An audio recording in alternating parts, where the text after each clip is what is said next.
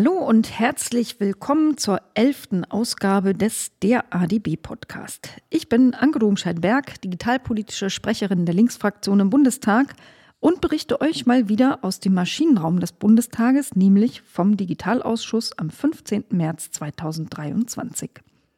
Wir hatten drei Themen. Unser größtes und wichtigstes Thema das war der Besuch von Gesundheitsminister Karl Lauterbach, der uns zu digitalpolitischen Projekten rund ums Gesundheitswesen ähm, Fragen beantwortet hat. Und in einem zweiten Thema ging es um chinesische Unternehmen in deutschen Mobilfunknetzen, insbesondere um Huawei und das Thema, inwieweit das vielleicht die Sicherheit der Bundesrepublik Deutschland gefährdet. Und last but not least ging es um mal wieder die Breitbandförderrichtlinie der Bundesregierung, die, kleiner Spoiler, immer noch nicht da ist. Vorab ähm, gibt es ja auch mal ein paar kleine Informationen in diesem Podcast. Zum einen, natürlich habe ich auch diesmal die Öffentlichkeit beantragt. Nur der Programmpunkt Karl Lauterbach war bereits als öffentlich beschlossen. Das hatte ich seinerzeit ja schon beantragt und bin ausnahmsweise damit durchgekommen. Der Rest wurde wie immer abgelehnt. Dann berichte ich euch, bevor es zum Ausschuss geht, ja auch immer über eventuelle Nachreichungen. In der Tat gibt es eine Nachreichung zu berichten, diesmal vom Verteidigungsministerium.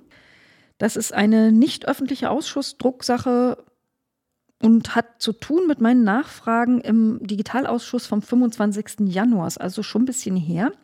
Da ging es um meine Fragen zur potenziellen Überwachung des Zentrums für politische Schönheit durch die Bundeswehr. Da gab es nämlich Medienberichte und infolge dieser Medienberichte hatte meine MdB-Kollegin Martina Renner auch von der Linksfraktion ja sogar eine kleine Anfrage gestellt. Und die ist natürlich öffentlich. Falls ihr sie im Internet suchen wollt, natürlich habe ich sie auch in den Shownotes verlinkt, aber falls ihr sie selber suchen wollt, die Drucksachennummer ist 20-5854, dann findet ihr ihr auch direkt. Ich habe natürlich da mal reingeguckt, war ja interessant. Da standen einige Dinge wortgleich drin, wie zu der nicht öffentlichen Ausschussdrucksache, aber ich zitiere jetzt natürlich die öffentliche kleine Anfrage. Da stellt das Verteidigungsministerium zum Beispiel ganz wichtige Dinge klar, nämlich es gibt gar keine Abteilung operative Kommunikation der Bundeswehr, es gibt nur ein Zentrum operative Kommunikation der Bundeswehr. Okay, das ist jetzt mal für so einen Laien relativ das Gleiche ist ja nur ein organisatorischer Unterschied. Dieses Zentrum Operative Kommunikation der Bundeswehr, das hat übrigens äh, laut Antwort in der kleinen Anfrage 830 Dienstposten, ist also nichts Kleines und wird geführt vom Kommando Strategische Aufklärung und Kommando Cyber- und Informationsraum. Mit dem Thema Zentrum für politische Schönheit waren seinerzeit zwei Personen befasst. Auch das hat Martina Renner abgefragt. Manche Fragen waren schon sehr, sehr ausweichend, um es mal euphemistisch zu beschreiben. So hat Martina zum Beispiel gefragt, wie viel Budget hat denn dieses Zentrum? Und als Antwort kam keine Zahl, wie man halt so erwarten würde, sondern es gibt Haushaltsmittel für den administrativen Betrieb der Dienststelle. Okay, das ist wirklich eine No-Antwort. Ähm, spannend fand ich aber auch noch, dass darauf hingewiesen worden ist, auf die entsprechende Frage, dass bisher keinerlei Überprüfung durch den Bundesbeauftragten für den Datenschutz stattgefunden hat. Was gibt sonst noch Interessantes ähm, aus dieser kleinen Anfrage und der Antwort an mich? Das Ganze war ein Forschungsprojekt, das nannte sich Propaganda Awareness und sollte Propaganda und Desinformation erkennen, helfen das Ziel war, die Voraussetzungen zu schaffen für einen künftigen Beitrag, offensichtlich der Bundeswehr, zur nationalen Sicherheitsstrategie, aber auch Resilienz aufzubauen von den eigenen Streitkräften, dass die also nicht beeinflusst werden durch irgendwelche Propaganda und Desinformationen ähm, und damit die Streitkräfte zu schwächen. Dass das Thema durchaus relevant ist, das kriegt man ja auch im russischen Krieg gegen die Ukraine mit. Da wird ja auch jede Menge Desinformation verbreitet auf russischer Seite. In diesem Projekt der Bundeswehr hat man Daten aus öffentlichen Online-Quellen benutzt. Man hat also ähm, da irgendwelche Crawler drüber laufen lassen. 500.000 Artikel hat man da innerhalb von zwei Jahren durchsucht, hat Sprache ähm, analysiert, Begriffe auf bestimmte Muster untersucht, die mit Desinformation und Propaganda zu tun haben. Und dabei wurde auch eine Aktion des ZPS erfasst, also des Zentrums für politische Schönheit. Und zwar, weil es, ähm, so schrieben die das, Inhalte unter vorgetäuschter Urheberschaft der Bundeswehr verbreitet hat. Man hätte dann allerdings zehn Tage später festgestellt, upsi, ist ja eine Kunstaktion und hätte dann die Daten gelöscht. Mir ist ja ein bisschen schleierhaft, wie man beim Zentrum für politische Schönheit mit zwei Personen zehn Tage lang braucht, um festzustellen, dass die Kunstaktionen machen, aber na gut, geschenkt. Das Projekt insgesamt, Propaganda Awareness, also nicht nur das ZPS-Teil, wurde planmäßig zum 31. Dezember 2022 beendet. Aber immerhin ergab sich auch aus der kleinen Anfrage von Martina Renner, dass keine Social-Media-Accounts durchwühlt worden sind, auch keine Messenger-Infos oder schon gar nicht irgendwelche Direct-Messages. Das Ganze könnt ihr euch natürlich in ganz durchlesen. Den Link findet ihr in den Shownotes. Das war es jetzt an Vorgeplänkel. Jetzt erzähle ich euch über den Ausschuss vom 15. März 2023. Da hatten wir als Thema 1 Minister Karl Lauterbach zu digitalpolitischen Projekten des Bundesgesundheitsministeriums. Vielleicht so kleiner Hintergrund für euch. Nur ein paar Tage vorher, nämlich am 9. März, hat Karl Lauterbach in einer Pressekonferenz die Digitalstrategie des Gesundheitsministeriums vorgestellt. Die war also noch quasi druckfrisch. Natürlich verlinke ich die euch auch unten in den Shownotes. Da drin hat er schon erklärt, in der Pressekonferenz und in der Strategie, dass er zwei besonders wichtige Ziele hat, nämlich einmal Digitalisierung im Bereich Patientenversorgung und zum anderen Digitalisierung für die Forschung, insbesondere durch einen besseren Datenzugang.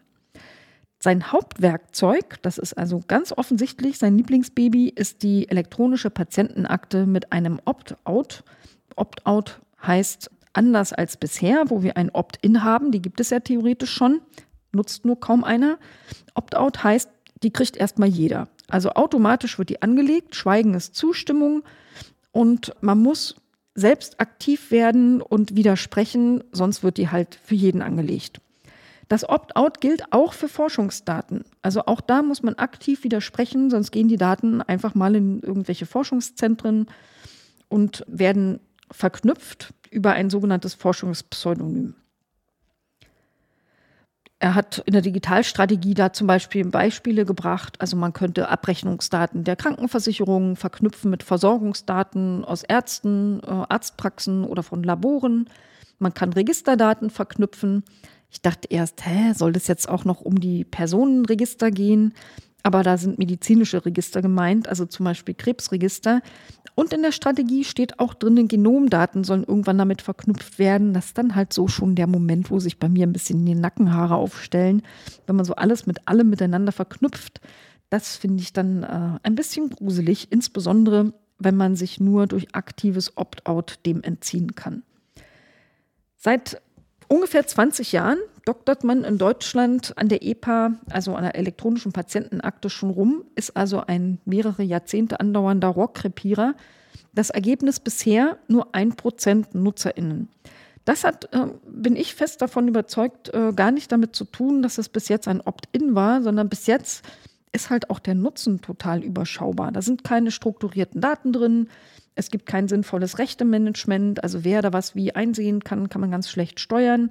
Es ist einfach ein unattraktives Produkt und eigentlich müsste sich kein Schwein wundern, warum das kein Schwein haben will. Karl Lauterbach sieht das anders. Er sieht als großen Hauptgrund das Opt-in, also die echte Selbstbestimmung von PatientInnen über ihre Gesundheitsdaten. Und deshalb will er unbedingt dieses Opt-out. Darin gibt es natürlich jede Menge Kritik von allen möglichen Seiten, auch viele, viele offene Fragen. Also was ist zum Beispiel damit Menschen, die digital einfach weniger kompetent sind oder vielleicht nicht mal Handys oder Computer haben wollen oder können. Was ist mit Menschen, die gar nicht solche informierten Entscheidungen treffen können? Nehmen wir mal an, die haben vielleicht Demenz oder so. Wie ist das Ganze eigentlich kompatibel mit der Datenschutzgrundverordnung? Also jede Menge offener Fragen, die natürlich Thema dann auch im Ausschuss geworden sind.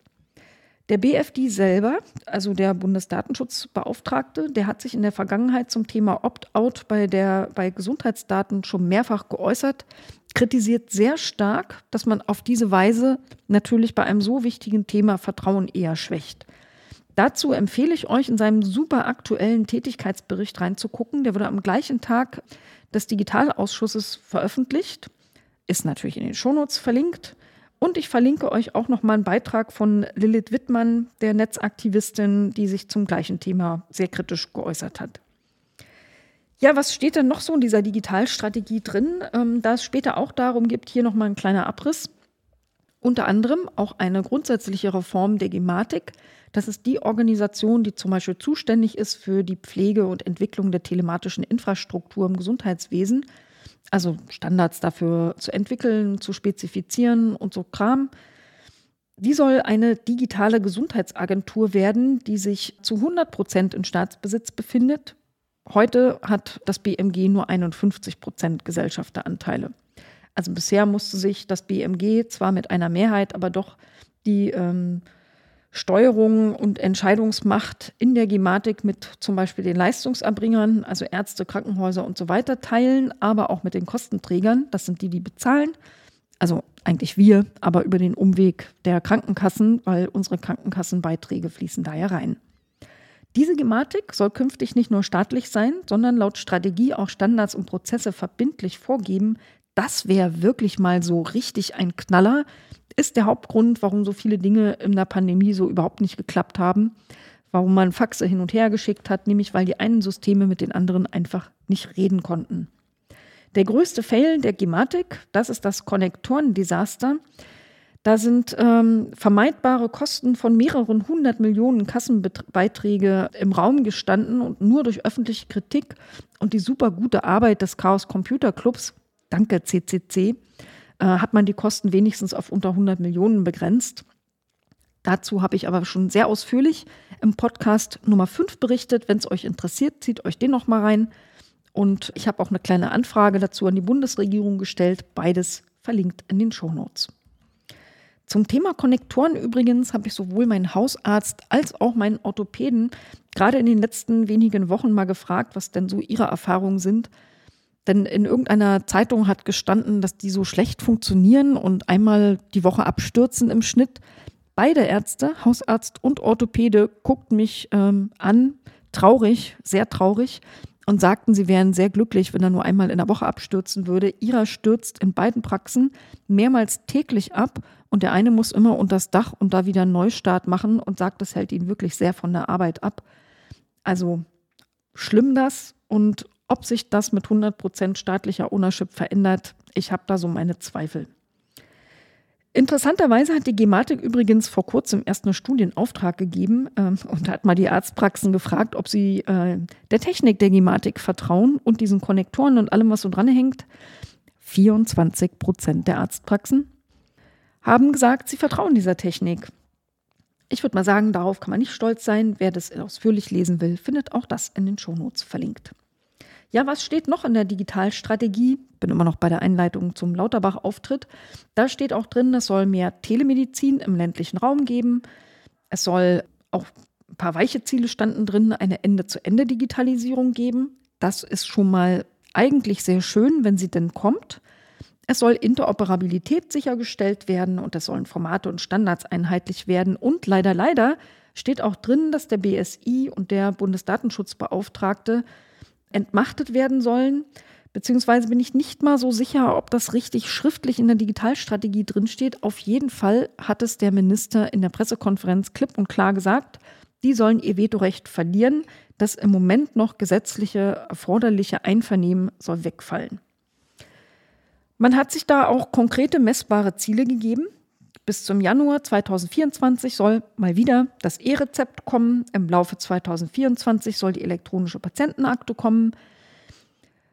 Ende 2025 sollen 80 Prozent der gesetzlich Versicherten die elektronische Patientenakte nutzen. Also nicht widersprochen haben, heißt es mit anderen Worten. Ähm, außerdem sollen Ende 2025 80 Prozent von denen, die die EPA nutzen, einen Medikationsplan haben einen elektronischen, versteht sich, in der EPA. Und 2026 sollen 300 Forschungsvorhaben auf Basis vernetzter Gesundheitsdaten gestartet sein. Und auch 2026 will man mindestens 60 Prozent der unterversorgten Regionen mit Anlaufstellen für Telemedizin versorgen. Das sind so spezielle zertifizierte Stellen, die können in Apotheken sitzen, aber auch sogenannte Gesundheitskioske waren da erwähnt. Mich ja interessiert, wie das mal so aussieht, ob das so ein bisschen, ich komme ja vom Land und stelle mir vor, heute hat man ja so Postfilialen in der Ecke von irgendwas. Künftig hat man vielleicht so ein Telemedizin-Ding in der Ecke von irgendwas. We will see. Die Umsetzung von all dem ist jedenfalls noch ein bisschen unklar und vage. Ein Umsetzungsplan, wo das konkretisiert werden soll, wurde angekündigt. Und auf jeden Fall wird es zwei neue Gesetze geben, um das umzusetzen. Nämlich einmal ein sogenanntes Digitalgesetz für die elektronische Patientenakte mit Opt-out und etwas später vermutlich ein Gesundheitsdatennutzungsgesetz für die ganzen Forschungsdaten. Das war jetzt die sehr ausführliche Ausgangslage für den Besuch von Lauterbach im Digitalausschuss. Das war, wie gesagt, ja ein öffentlicher Tagesordnungspunkt. Ihr könnt ihn euch also auch in, nachträglich noch in echt reinziehen in der Mediathek des Bundestages, verlinkt in den Shownotes. Karl Lauterbach hat am Anfang mit einer äh, eigenen Intro angefangen und hat im Wesentlichen die Digitalstrategie vorgestellt, was ich ja gerade eben alles schon erzählt habe. Das hat er in kurz auch erzählt. Er schwärmte ausgesprochen von seinem Baby Opt-out EPA. Sie sei insbesondere sicher und bequem. Und das hat er natürlich ein bisschen ausgeführt. Und zwar sei sie besonders sicher, weil sich PatientInnen und ÄrztInnen jeweils identifizieren müssen weil PatientInnen die Ablage von irgendwelchen Dokumenten in der elektronischen Patientenakte auch ablehnen können. Und sie sollen auch aktiv von Ärzten gefragt werden, ob ein Dokument in die EPA soll, immer dann, wenn es um besonders sensible Themen geht. Da hat er als Beispiele genannt, dokumentierte Suizidalität, psychiatrische Gutachten, HIV-Diagnosen oder Behandlungen, also sowas zum Beispiel.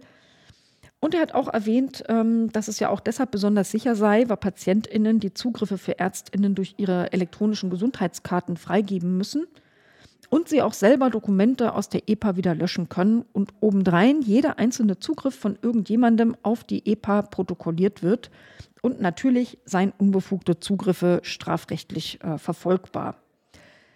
Aber er sagt ja nicht nur sicher, sondern auch total bequem. Das hat er auch beschrieben, was er meint. Er meint nämlich, das Opt-out sei das Bequeme. Viel mehr Menschen könnten die vielen, vielen Vorteile der elektronischen Patientenakte genießen. Nämlich auch Menschen, die ihr eigenes Krankheitsrisiko unterschätzen und gar nicht ahnen, wo das vielleicht mal ein Vorteil für sie wäre, so eine Akte zu haben. Oder auch, weil viele Menschen einfach gar keine Zeit haben, sich damit auseinanderzusetzen. Und da will er dafür sorgen, dass die das halt quasi automatisch haben. Und da hat er tatsächlich einen Punkt. Es gibt erstmals die Möglichkeit für PatientInnen auf ihre eigenen Gesundheitsdaten überhaupt zuzugreifen. Bei mir sind zum Beispiel im Umfeld etliche mich mal behandelt habende ÄrztInnen in Rente gegangen, ohne dass ich das vorher gewusst habe. Da sind jetzt halt die ganzen Daten einfach weg. Also hätte ich die irgendwo in meinem Zugriff gehabt, hätte ich das ganz gut gefunden. Dann hätte ich die dem Nachfolgearzt mal irgendwie geben können die Chance hatte ich gar nicht. Also die Idee ist gut, wenn sie sicher umgesetzt wird. Zum aktuellen Zeitpunkt, das hat auch Lauterbach klipp und klar so gesagt, kommt sie unstrukturiert, also nicht mit Daten, die bestimmte Formate haben, weil das würde irgendwie länger dauern und er will ja auf keinen Fall, dass es länger dauert. Das soll ja endlich mal PS auf die Straße kommen und deswegen wird es ein PDF-Mülleimer. Das ist ein Wort, das habe ich gesagt, das hat er natürlich nicht so gesagt. Bei ihm klang das deutlich attraktiver. Irgendwann sollen aber auch möglichst bald strukturierte Daten folgen, und zwar zuallererst für Vitalparameter. Also ich nehme an, auch sowas wie Blutgruppe und wie alt man ist und sowas alles. Es soll eine Patientenkurzakte geben und auch der Medikationsplan soll so früh wie möglich kommen, damit man möglichst schnell widersprüchliche Medikamente feststellen kann, bevor sie Schaden im eigenen Körper anrichten. Ja, dann haben wir debattiert, wobei debattiert, hm, Weiß nicht, ob es das für diesen Teil des Tagesordnungspunktes so gut ähm, widerspiegelt.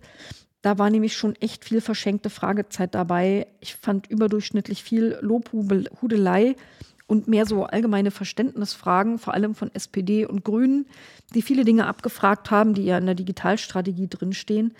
Und viele andere Fragen wiederum wurden halt nicht beantwortet. Da gab es dann immer den Verweis auf partizipative Prozesse, wir sind da in Gesprächen. Also da ist einfach noch wahnsinnig viel in Bewegung. Und ich meine, große Versprechungen gab es ja, wie bekanntlich hm, erwähnt wurde, schon seit 20 Jahren zu dem Thema. Zum Beispiel ähm, wollten wir wissen, wie kommen denn historische Daten in die elektronische Patientenakte, wie wird sie befüllt.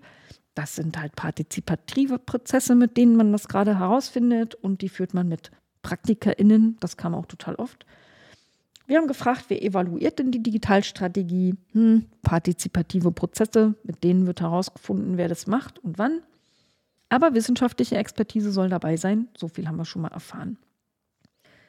Ja, vielleicht fragt ihr euch jetzt auch, so wie wir, warum soll es denn nach 20 Jahren vergeblicher Versuche diesmal klappen? Wir haben darauf folgende Antwort im Ausschuss gekriegt. Zitat Lauterbach. Wir packen es diesmal strukturiert und klug an. Ja, ich lasse es mal so stehen. Also ich würde mal sagen, die vorher haben vermutlich auch geglaubt, sie machen es strukturiert und klug. Aber gut, wir warten mal ab.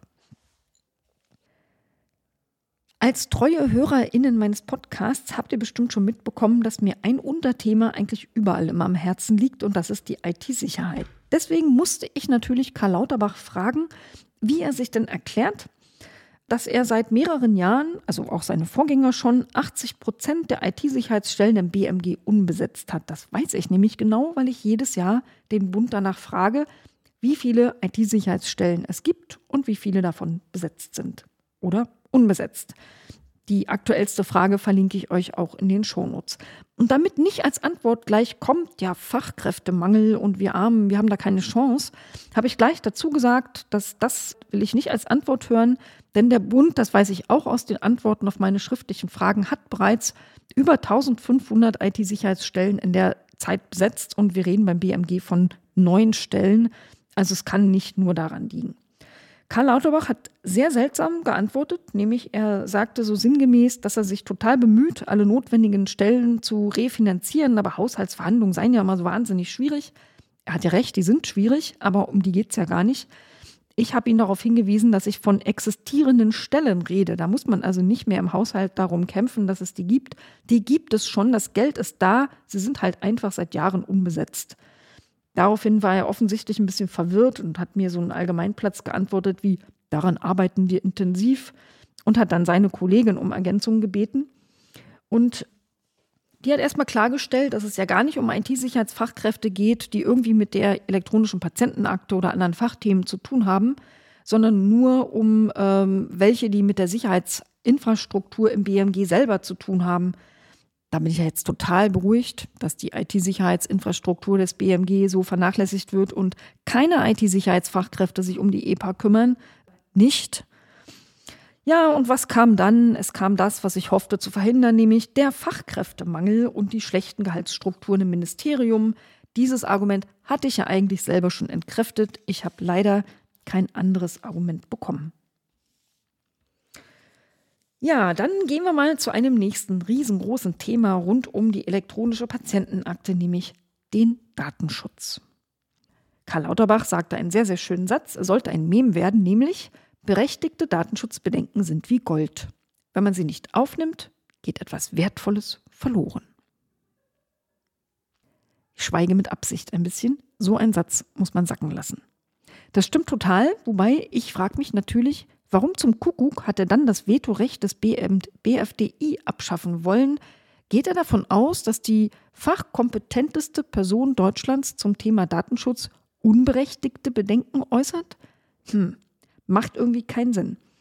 Karl Lauterbach meinte dann in dem Zusammenhang, man müsse ja auch Prioritäten setzen. Und bei all dem, was er sagte, war eins völlig klar, nämlich die Prio, möglichst viele Menschen nutzen die EPA, 80 Prozent bis 2025, ihr erinnert euch viele Daten für die Forschung. Ja, ich habe dann trotzdem noch mal ganz konkret gefragt, wie geht denn eigentlich eine elektronische Patientenakte per Opt-out, wenn der Artikel 9 der Datenschutzgrundverordnung ganz explizit bei Gesundheitsdaten eine ausdrückliche Einwilligung verlangt? Also ein Schweigen als Zustimmung oder ein aktives Opt-outen müssen ist doch keine ausdrückliche Einwilligung. Karl Lauterbach meinte aber, das wird geprüft äh, das passt schon so. Man würde die Einwilligung im Prinzip in dem Moment erteilen, wenn man mit der Nutzung beginnt. Das hat, glaube ich, im Raum eine gewisse Verwirrung hinterlassen, vermutlich auch bei denen, die den Livestream geguckt haben. Und ich habe dann mal nachgefragt, ob das der BFDI eigentlich genauso sieht. Karl Lauterbach sagte, ja, da gibt es eine enge Abstimmung mit dem BFDI und ähm, er hat natürlich nicht Ja oder Nein gesagt, sondern dass man gemeinsam zu guten Lösungen kommen würde. Also auch da finden offenbar partizipative Gespräche statt. Ich habe ihn dann darauf hingewiesen, dass der BFDI allerdings in einem Interview Folgendes gesagt hat, nämlich, dass grundlegende versprochene Funktionalitäten zum Schutz der Daten der elektronischen Patientenakte mit Opt-out fehlen würden. Und nun konnte ich ja den BFDI nicht selber fragen, auch das habe ich natürlich erwähnt, weil die Ampel ihn und den BSI nicht einladen wollte. Das hatte ich vorgeschlagen, wurde abgelehnt. Und deswegen habe ich Karl Lauterbach gefragt, welche fehlenden Datenschutzfunktionalitäten meint denn der BFDI? Wenn er da in Gesprächen ist, muss er das ja wissen. Aber Karl Lauterbach meinte, das kann er nicht sagen, was der BFDI da jetzt vermisst. Und wir würden die Opt-out-Variante ja auch besser machen. Die Datenschutzkonzepte werden verbessert und überarbeitet, auch mit dem BFDI zusammen. Und auch er, Lauterbach selbst, wird mit ihm regelmäßig Gespräche führen. Ich glaube, ich muss da in demnächst mal ähm, den Ulrich Kelber anrufen und fragen, was der so davon hält. Die Presse übrigens hat das versucht. Die hat ein paar Mal Uli Kelber ähm, gefragt, was seine Position da aktuell ist. Aber der hält sich äh, noch ein bisschen bedeckt und wartet, glaube ich, darauf, dass der Gesetzentwurf vorliegt, um dann möglicherweise öffentlich nochmal anders Kritik zu üben. Ich habe dann mal umgeschwenkt und habe eine Kollegin von Lauterbach angesprochen, beziehungsweise von ihr gesprochen, nämlich Innenministerin Nancy Faeser. Die hat nach der furchtbaren Amok-Tat, die kürzlich ja in Hamburg passiert ist, Folgendes getwittert. Zitat Faeser. Wir wollen, dass künftig Waffenbehörden nicht nur bei Sicherheitsbehörden und örtlichen Polizeien Infos abfragen, sondern auch bei Gesundheitsbehörden. Ich wollte von Karl Lauterbach wissen, wie findet er denn die, den Inhalt dieses Tweets und ob er ausschließen kann, dass es einen Zugriff auf elektronische Patientenakten durch Ermittlungsbehörden geben wird. Und ob das Konsens sei in der Ampel. Weiß man ja immer nie so genau, ne? Karl Lauterbach äh, sagte, er kommentiert keine Tweets von Nancy Faeser, aber der Zugriff der elektronischen Patientenakte wäre weder angedacht und schon auch gar nicht zugelassen für irgendwelche Ermittlungsbehörden, weil Patientendaten besonders geschützt seien vor solcher Arten Zugriffe. Und das sei auch jetzt schon so bei Daten, die in Arztpraxen herumliegen und mit der EPA würden die Hürden sogar noch höher liegen und nicht niedriger. Das allerdings sehen diverse Rechtsexpertinnen völlig anders. Das habe ich im Vorfeld äh, schon erfragt und deswegen habe ich den wissenschaftlichen Dienst beauftragt, die Rechtssicherheit des Beschlagnahmeschutzes von elektronischen Patientenaktendaten mal zu untersuchen. Also das erzähle ich euch auf jeden Fall, wenn das Gutachten zurückgekommen ist. Wissen wollte ich auch, was denn eigentlich mit den Daten passiert, wenn PatientInnen sich nachträglich für ein Opt-out entscheiden, weil sie ihre Meinung geändert haben, zum Beispiel und was dann mit den Daten in der EPA passiert, aber auch mit den Daten, die mangels Opt-out an diese Forschungsdinger da gegangen sind. Die müssten ja eigentlich nach DSGVO auch gelöscht werden. Elektronische Patientenaktendaten sind äh, laut Lauterbach unser aller eigene Daten und die kann man natürlich auch löschen lassen. Schwieriger sei das aber bei den Datenspenden an Forschungszentren, also an dieses spezielle Forschungszentrum. Ich finde ja lustig, dass er da Datenspende sagt. Also man spendet nur, wenn man nicht opt-outet. Interessante Form von Spende. Auf jeden Fall, diese Daten herauszufinden, sei ja total schwer, weil man nämlich die betroffenen Daten von einer einzelnen Person aus einem Gesamtforschungsdatensatz relativ schwer identifizieren und raussezieren kann. Er meinte, das müsse dann irgendwie über die Versicherungsnummer gehen und bräuche besondere Vorsichtsmaßnahmen. Das wiederum hat also sagen wir mal, auch ein kleines Alarmglöckchen bei mir läuten lassen. Nämlich, ähm, es war ja die Rede von Pseudonymen und Verknüpfung von Forschungsdaten, aber jetzt nicht wirklich mit der Versicherungsnummer als Pseudonym. Aber mangels Zeit konnte ich da nicht mehr nachfragen. Gesprochen haben wir natürlich auch über Anwendungsfragen der elektronischen Patientenakte. Er hatte ja in der Intro schon gesagt, sie soll sicher und bequem sein. Und ich wollte dann noch mal was genauer wissen in der Digitalstrategie frisch vorgestellt, stand äh, für die elektronische Patientenakte nämlich allerhand an Weiterentwicklungen drin, jeweils sortiert mit Zeitangaben. Manche sollen kurzfristig kommen, manche mittelfristig. Mittelfristig ist erst so ab 2025. Und unter mittelfristig, da findet sich, hört mal gut zu, die Entwicklung einfacher und transparenter Widerspruchsmöglichkeiten zur Nutzung der EPA und ein einfaches EPA-Berechtigungsmanagement im Sinne der Versicherten. Wer es nachlesen will, Seite 30 der Strategie im PDF. Ich habe also Karl Lauterbach gefragt, hm, in der Digitalstrategie steht ja auch drin, die EPA soll Akzeptanz und Begeisterung der PatientInnen wecken. Und ich finde, das steht in einem gewissen Widerspruch dazu, dass man erst mehrere Jahre nach ihrem Start einfache und transparente Widerspruchsmöglichkeiten und ein einfaches EPA-Berechtigungsmanagement machen will. Soll das dann bis dahin komplex und intransparent sein? Das fände ich jetzt echt abturnend. Aber Karl Lauterbach, ich weiß nicht, wie das sich erklärt, der hat das einfach dementiert und hat gesagt, nö, nö, nö, der Widerspruch, äh, der Opt-out wird super einfach sein und auch das Berechtigungsmanagement wird gleich von Staat super einfach sein. Zum Beispiel könne man da eintragen oder entscheiden, dass ein Arzt nur einen lesenden und keinen schreibenden Zugriff auf die Akte hat. Und dann wollte ich natürlich wissen, steht es dann in der Strategie falsch, weil ich habe das ja von da raus. Wurde leider hart abgewürgt, kriegte keine Antwort mehr. Meine Zeit war nämlich um.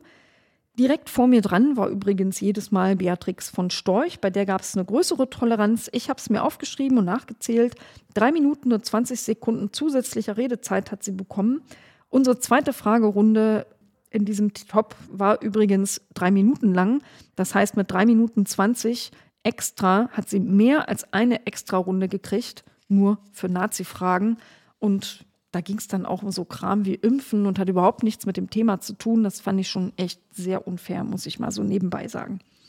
Aber zurück zur elektronischen Patientenakte. Gefragt habe ich Lauterbach auch, wie füllt sich denn die elektronische Patientenakte? Der hat nämlich vorher mal so geklungen, als müsse man immer irgendwie Ja sagen, wenn da was rein soll. Ich fragte also explizit, bleibt sie leer, wenn ein Patient zwar kein Opt-out macht, aber dann das jeweilige Füllen mit einzelnen Dokumenten im Einzelfall gar nicht freischaltet. Füllt sich da auch nichts hintenrum, also über Krankenkassen oder irgendwen? Muss man doch immer aktiv irgendeinen Schritt machen, damit sich da Daten in der EPA befinden? Und das war für mich die größte Überraschung in diesem Ausschuss. Das hat Karl Lauterbach bestätigt. Das habe ich noch nirgendwo in den Medien so gelesen, gesehen oder gehört. Das äh, schien total neu. Er sagte explizit, solange man als Patientin keine Freischaltung beim Arzt macht, kann der da auch nichts einstellen. Ehrlich gesagt weiß ich immer noch nicht so richtig, wie das gehen soll, weil das sollen ja da auch Labordaten rein und soll ich denn dem Labor, also das Labor sehe ich doch gar nicht. Die Labordaten kommen nach meinem Arzttermin beim, in der Praxis an. Muss ich dann noch mal hingehen, nur damit die Labordaten reinkommen? Oder schalte ich einen Arzt einmalig forever frei und dann kann der da reinmachen, was er will danach? Keine Ahnung. Ja, ne, ein anderer Kollege, der wollte wissen, wie sieht es denn eigentlich aus mit dem Datenschutz-Cockpit? Und zwar in einer Form, die eine Push-Funktion hat, wo man also angezeigt bekommt, wer eigentlich auf die eigenen Patientendaten zugegriffen hat.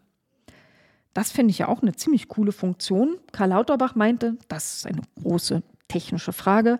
Man würde sehr viele aktuelle Diskussionen, ich nehme mal an, partizipative Gespräche führen. Aber diese Sache sei schon sehr interessant, denn wenn es einen Missbrauch gäbe, wäre ja ein schnelles Reagieren wichtig.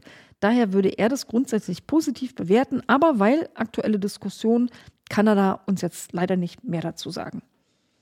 Das war es im Groben zur elektronischen Patientenakte. Die Gematik spielte dann auch nochmal eine Rolle, allerdings eine eher untergeordnete.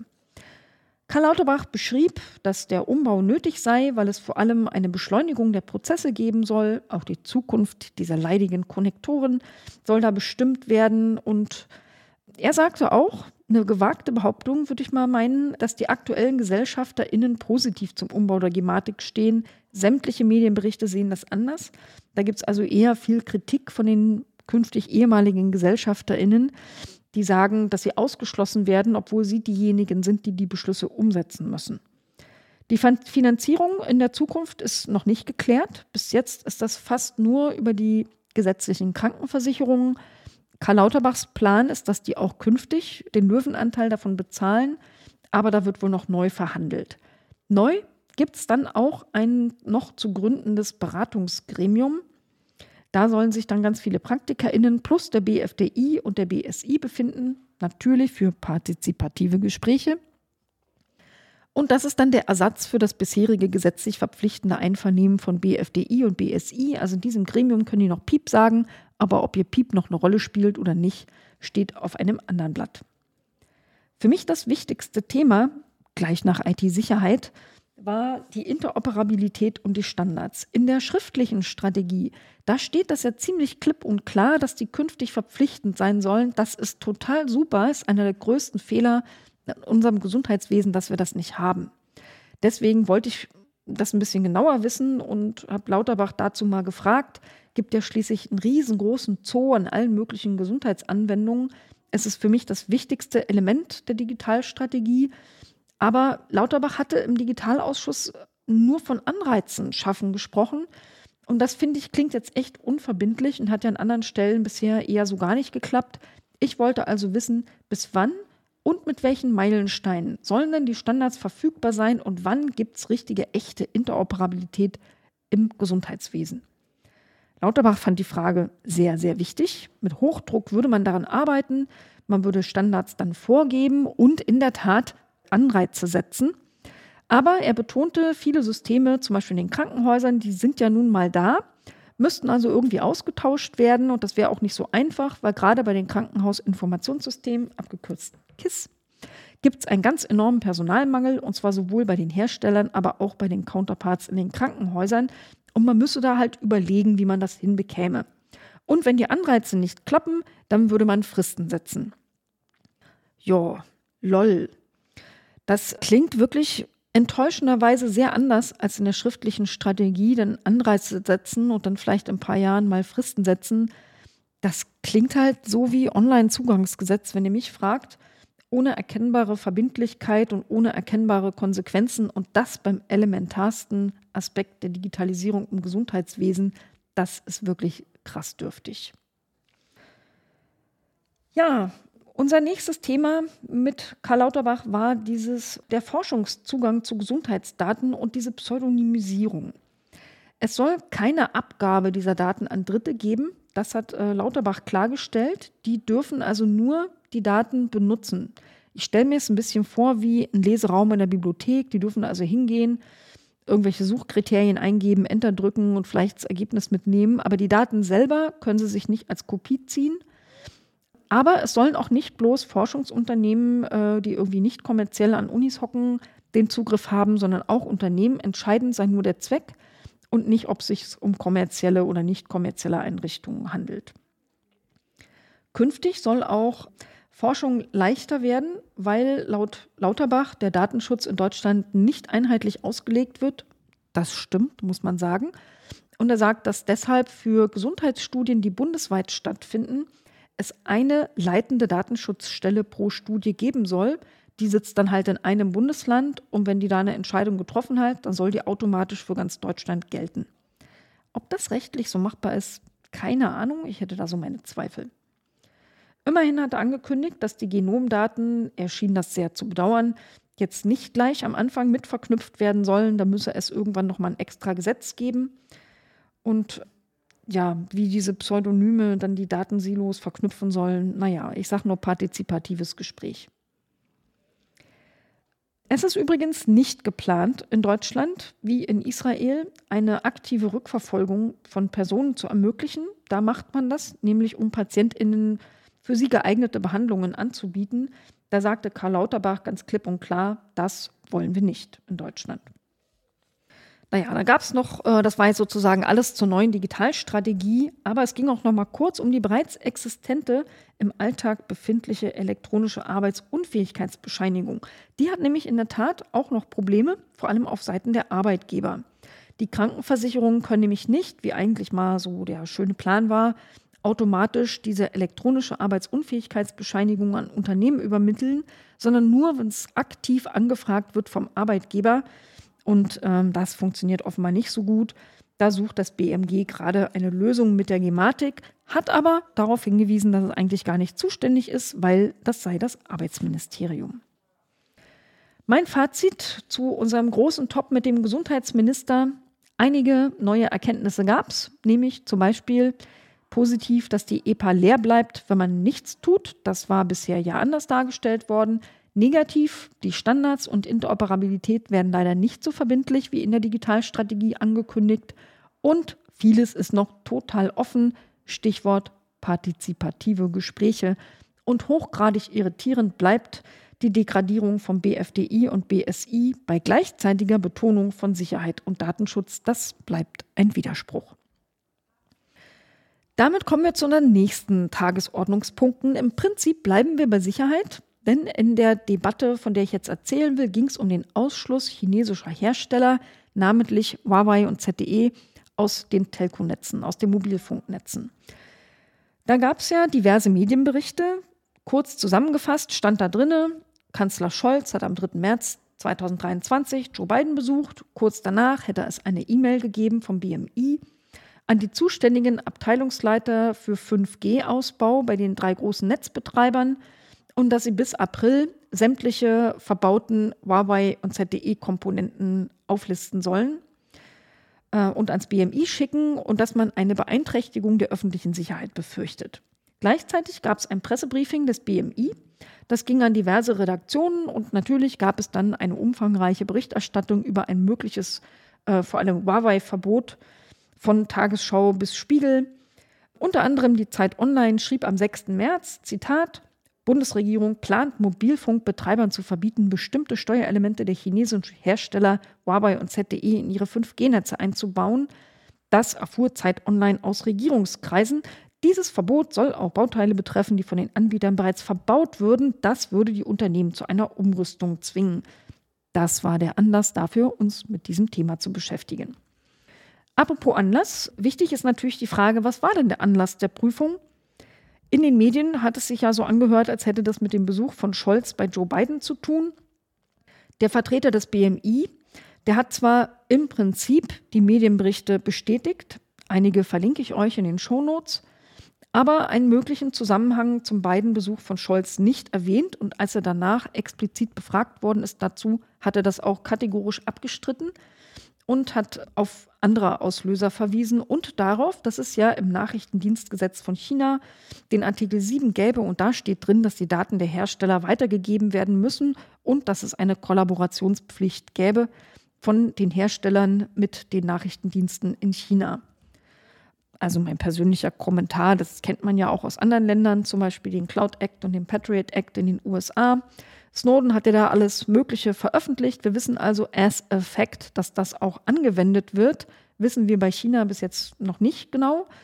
Und deswegen hat unter anderem auch Digital Courage befürchtet, dass wir jetzt vielleicht chinesische Teile ausbauen und amerikanische Spyware einbauen.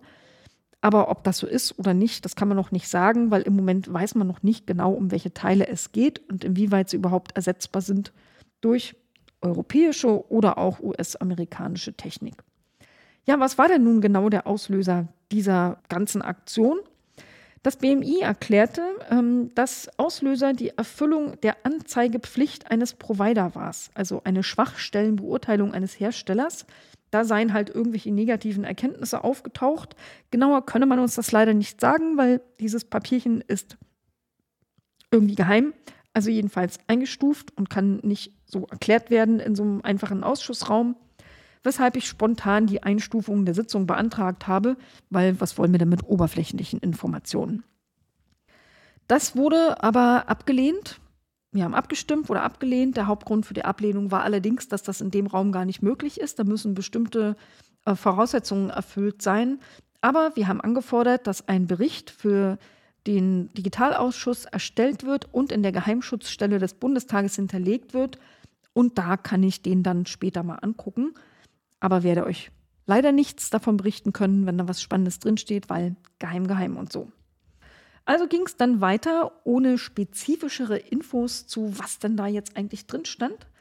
Und ähm, wir kriegten den Prozess erklärt, der jetzt quasi ansteht. Es wurden also die großen Netzbetreiber abgefragt, welche Teile äh, von diesen beiden chinesischen Unternehmen sie wo und wie viele davon verbaut haben. Das passierte auf Basis des Paragraph 9b im IT-Sicherheitsgesetz und man wartet ähm, auf den Rücklauf bis Mitte April. Dann würde man es auswerten und im Sommer könne man dann frühestens eine Entscheidung treffen, ob eine sogenannte Ex-Post-Untersagung erfolgt. Ex-Post, weil sie ja nachträglich erfolgt, denn eingebaut sind die Teile ja schon. Und das ist dann sozusagen eine Entscheidung, ob die Teile ausgebaut werden müssen und wenn ja, wie. Oder ob eventuell einfach nur weitere Genehmigungspflichten erfüllt werden müssen. Dann können die vielleicht auch drin bleiben und vielleicht ist es auch unterschiedlich je nach Bauteil. Eine solche Ausbau- und Austauschverfügung, die kann das BMI dann aber gar nicht alleine entscheiden, sondern das muss im Einvernehmen zwischen verschiedenen Ressorts erfolgen.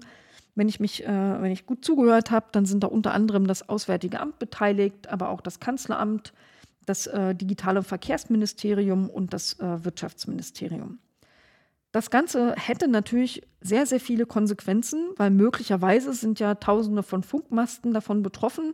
Kann man nicht einfach alles mal so abbauen, dann haben wir ja kein Netz mehr. Also das soll jedenfalls nicht stattfinden. Und man muss dann halt mal gucken, erstmal wie viele es sind und was davon man ausbauen kann und in welcher Priorisierung. Jada, jada, jada. Ich habe trotzdem, auch wenn man ganz viel ja noch nicht weiß, mal nachgefragt, wie es denn damit äh, mit der Resilienz der Netze aussieht. Denn in Medienberichten stand auch drin, dass für ganz bestimmte dieser kritischen Funkmastkomponenten, die Huawei bereitstellt, neben diesem chinesischen Hersteller nur ein einziger anderer überhaupt auf dem Weltmarkt verfügbar ist. Jetzt braucht man aber für eine Netzresilienz mindestens zwei verschiedene Anbieter. Und wenn da einer jetzt von wegfällt, wie macht man das dann? Da meinte aber der Staatssekretär des BMI, über diese Brücke gehen wir, wenn wir davor stehen. Mal gucken, ob die Brücke kommt. Ihr kriegt es dann bestimmt erzählt. Also für die ganze Abfrage bis dahin und für die Auswertung ist übrigens kein Einvernehmen nötig. Das kann das BMI ganz alleine machen. Gefragt haben Abgeordnete auch, was wird denn da jetzt eigentlich genau geprüft? Also was machen die da? Ist das eine technische Prüfung? Guckt da einer Softwarecode an? Nee, so läuft das offensichtlich nicht ab. Es ist keine technische Prüfung im engeren Sinne. Es wird eher das Gefährdungspotenzial beurteilt und eingeschätzt und da natürlich auch unterschiedliche Behörden einbezogen, vom Bundesnetzagentur bis BSI. Hm, die Basis sind die Zertifizierungsanforderungen des BSI und dann bezieht man auch Erkenntnisse zum Hersteller ein, Herstellerangaben, man beantwortet Fragen wie, ist eine missbräuchliche Nutzung dieser oder jenen Komponente überhaupt möglich? Und wenn ja, was wären denn die potenziellen Risiken dafür? Aber prüfen will man auch, wurden eigentlich alle Informationsanzeigepflichten aus dem IT-Sicherheitsgesetz eingehalten. Bis jetzt habe ich übrigens immer gedacht, dass sich Huawei im Kernnetz gar nicht mehr befindet, also von den Mobilfunknetzen. Es kam eine Frage danach und ich dachte noch, wissen wir doch eigentlich schon, aber offenbar nicht. Denn die Antwort hieß, ja doch, im Bestand ist da noch ein bisschen was drin, aber das wird bereits nach und nach ersetzt und es sei auch nicht mehr viel. Möglicherweise hieß es auch von Seiten BMI sind die Auskunfts- und Meldepflichten nach IT-Sicherheitsgesetz noch gar nicht ausreichend. Das kann man aber erst nach fertiggestellter Abfrage besser beurteilen. Und das liegt unter anderem daran, dass Bestandskomponenten im, in diesem Gesetz anders behandelt werden als neue. Nun werden aber gerade, wenn man 5G ausbaut, wird das oft an 4G-Komponenten am Funkmast angedockt. Und dadurch werden die alten Teile sozusagen Teil von neuen Teilen und dann ist es halt ein bisschen schwierig, wie man dieses Gesetz jetzt anwendet und auslegt. Ja, trotzdem habe ich noch mal ein anderes Feld aufgemacht und habe einen Spiegelartikel von 2019 zitiert und mich dann ähm, gewundert. Da stand nämlich drin, dass ein hochsensibles Telekommunikationsnetz der Deutschen Bundesbahn mit Huawei ausgebaut wird. Also gerade erst super frisch. Und das ist ein TK-Netz, das hat die Sicherheitsstufe 1 und das steuert, haltet euch fest, den gesamten Zugverkehr der Bahn. Und echt jetzt, ich verstehe halt nicht, warum ist denn das kein Thema? Die schlichte Antwort im IT-Sicherheitsgesetz 2.0, Paragraph 9b, da steht einerseits die Feststellung der Vertrauenswürdigkeit von Unternehmen drin, die also solche wichtigen Teile liefern, aber es steht auch drin, dass es eine Regelung geben muss in einem sektorspezifischen Gesetz, um das anzuwenden. Und dieses sektorspezifische Gesetz, das ist für den Telekommunikationssektor gewesen eine Änderung im Telekommunikationsgesetz. Da gibt es eine gesetzliche Grundlage Aber woanders gibt es die noch nicht. Und natürlich überlegt man jetzt auch, ob man andere Sektoren anfasst. Im Energiesektor, da ist wohl gerade schon was in Arbeit. Weitere sind geplant. Aber die Bahn, die ist ja Transport- und Verkehrssektor und bis jetzt gibt es da eben keine gesetzliche Regelung für deren kritische Infrastrukturen. Jetzt könnte man natürlich sa sagen, hä, ist doch ein Mobilfunknetz der, der Bundesbahn, dann muss es doch auch irgendwie dem TK-Gesetz unterliegen. Aber das tut es nicht. Das sei ja ein Campusnetz und nicht öffentlich und deswegen würde es dem TKG nicht unterliegen. Lösen soll das Problem auch das künftige Kritis-Dachgesetz. Das ist ja schon in Arbeit und soll das IT-Sicherheitsgesetz ergänzen. Und es soll kritische Infrastrukturen schützen und Mindeststandards vorgeben und insbesondere soll es überhaupt erstmal für Deutschland definieren, was dann eigentlich kritische Infrastruktur ist. Das gibt es in den meisten Ländern schon, bei uns nicht, aber in demnächst dann irgendwie doch. In demnächst heißt, bis Ende April soll der erste Entwurf in die Ressortabstimmung gehen. Und dann werden wir vielleicht auch erfahren, wenn wir den Entwurf gucken können, ob der Paragraph 9b IT-Sicherheitsgesetz möglicherweise umzieht ins Kritis-Dachgesetz. Das diskutiert man da nämlich gerade ganz heftig. Ich habe auch mal nachgefragt, was denn eigentlich das BMI dazu sagt, dass das äh, laut einem Bericht in der Wirtschaftswoche das Bundesamt für Sicherheit in der Informationstechnik gesagt haben soll, dass die Bahn-IT gar nicht kritische Infrastruktur sein soll. Aber das soll falsch sein. Also die Bahn-IT ist kritisch und auch ähm, betroffen durch das IT-Sicherheitsgesetz. Irgendwie gibt es halt nur nicht dieses Sektorgesetz. Naja, das habe ich euch ja gerade schon erklärt. Kurz angesprochen haben wir auch die Unabhängigkeit des BSI die steht ja im Koalitionsvertrag, natürlich nicht die Unabhängigkeit, sondern nur eine Erhöhung von ihr, was immer das dann heißt. Das wird besprochen mit der neuen Präsidentin des BSI, die kommt ja erst im Sommer. Und ja, vielleicht im Herbst wollen wir den dann auch einladen äh, in den Digitalausschuss. Da können wir die ja dann selber fragen, wie es aussieht mit der größeren Unabhängigkeit des BSI. Das bringt mich jetzt nahtlos zum dritten Thema. Das hat auch irgendwie mit Netzen zu tun. Da geht es nämlich um die Breitbandförderrichtlinie. Da waren Gäste aus dem, beinahe hätte ich gesagt, Breitbandministerium, aus dem BMDV da. Und ähm, vielleicht noch mal eine kurze Erinnerung daran, das war ja auch schon mal Thema im Digitalausschuss, nämlich am 18. Januar.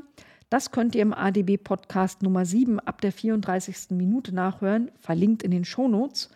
Aber wer darauf keinen Bock hat, kleine Erinnerung, es gab ja im Herbst einen Stopp des, der Förderrichtlinie für das Jahr 2022. Da waren die Mittel für das Jahr einfach vorzeitig ausgeschöpft und seitdem äh, gibt es einfach keine geltende Förderrichtlinie mehr. Die damals eingereichten Anträge werden weiter bearbeitet, aber neue Anträge können halt keine mehr gestellt werden. Jetzt berichteten Medien, die Richtlinie sei fertig, sie ist in der Länderabstimmung, Natürlich hat der Digitalausschuss wieder nichts. Ich musste mir da Input aus dem Tagesspiegel Background holen. Die Presse hat also mehr als die Abgeordneten, ganz schön blöd. Auf jeden Fall soll es am 1.4.23 in Kraft treten. Das also war für uns Grund genug, mal wieder drüber zu reden. Der Vertreter des BMDV, der erzählte uns dann, dass es auch in diesem Jahr 3 Milliarden Euro geben soll. Und zwar für Förderung in den Gegenden, wo noch kein Gigabit-Netz verfügbar ist. Merkt euch, Gigabit-Netz spielt nochmal eine Rolle. Das Ganze sei jetzt halt leider, leider ein bisschen verzögert, weil man musste ein neues Konzept machen, um eine bessere Balance zwischen geförderten und eigenwirtschaftlichem Ausbau zu finden. Und äh, dann gäbe es ja so eine Prio-Liste, die man dann erstellt. Also alle Förderanträge, die gestellt werden, müssen ähm, bestimmte Dinge angeben, zum Beispiel weiße Flecken, zum Beispiel unversorgte Gebiete, das wurde im Digitalausschuss auch mal so als Resterampe genannt. Und die Einwohnerdichte. Nach diesen drei Kriterien wird eine Prio-Liste gebildet und dann kriegt man entweder eine Sofortbestätigung oder aber nur, wenn noch Geld übrig ist und alle anderen Priorisierten schon durch sind.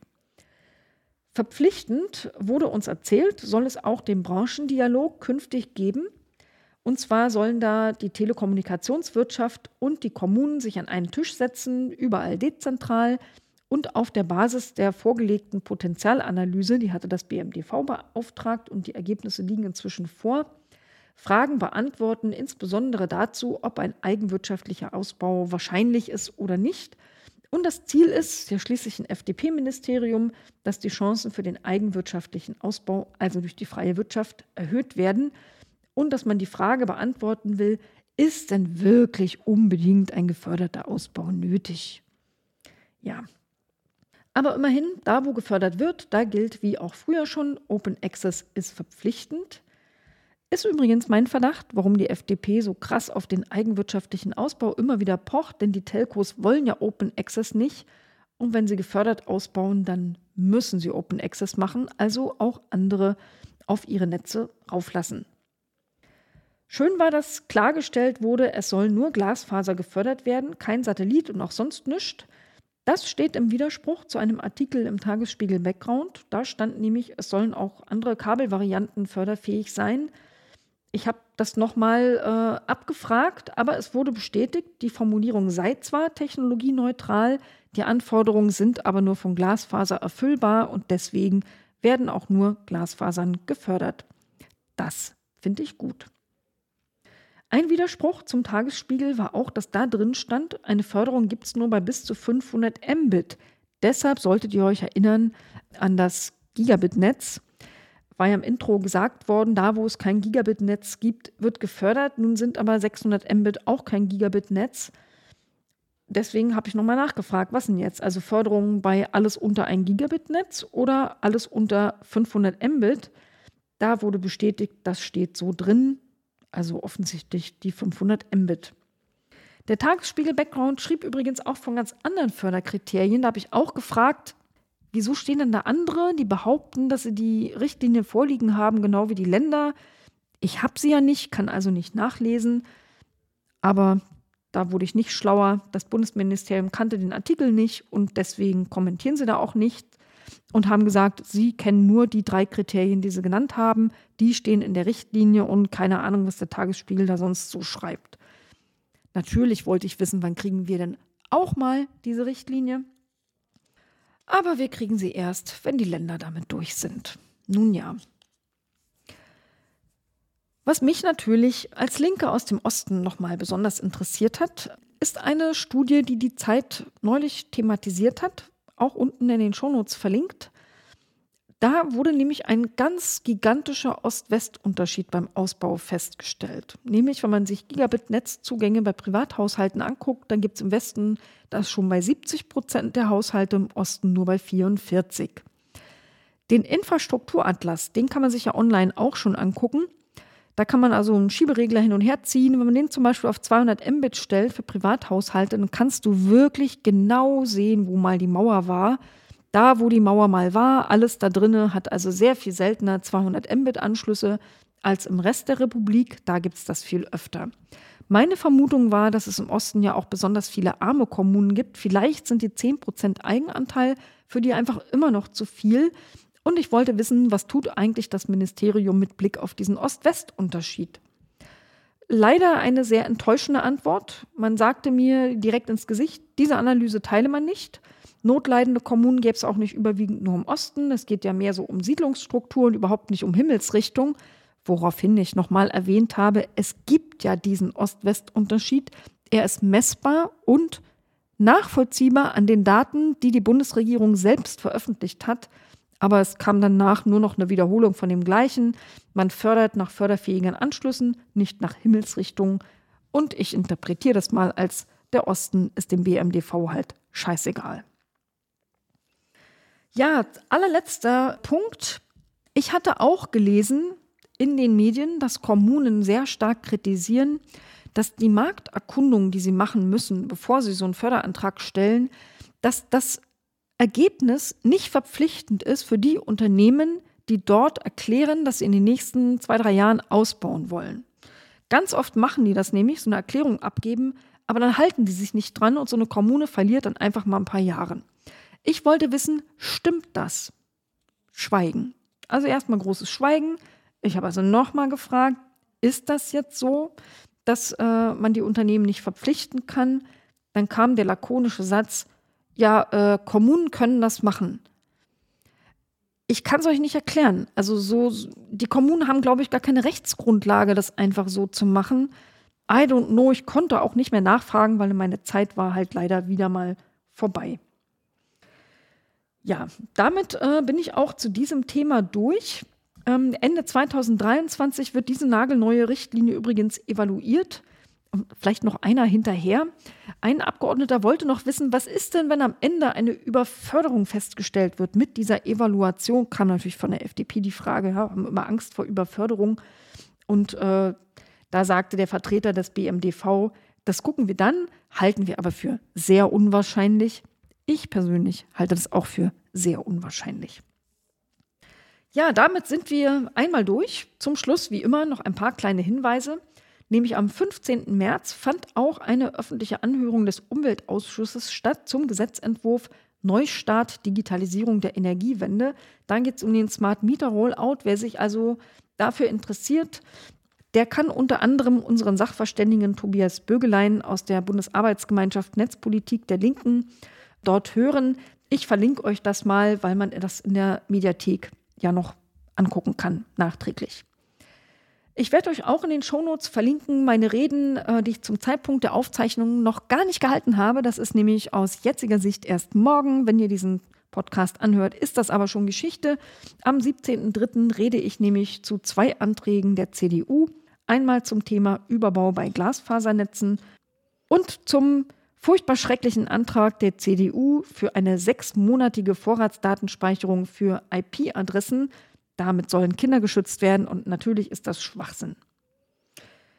Ja, ansonsten bleibt mir nur euch für euer wieder einstündiges Zuhören herzlich zu danken. Wenn ihr diesen Podcast gerne hört, lasst es mich wissen. Ich freue mich über Lob. Dann weiß ich nämlich, ich und mein Team machen das nicht umsonst. Nutzt gerne den Hashtag der ADB Podcast. Abonniert gerne den Podcast, dann verpasst ihr ihn nicht. Und ansonsten verweise ich euch nochmal auf die vielen, vielen Shownotes, falls ihr euch noch ein paar mehr Infos dazu reinziehen wollt. Vielen Dank fürs Zuhören, bleibt gesund und bis zum nächsten Mal.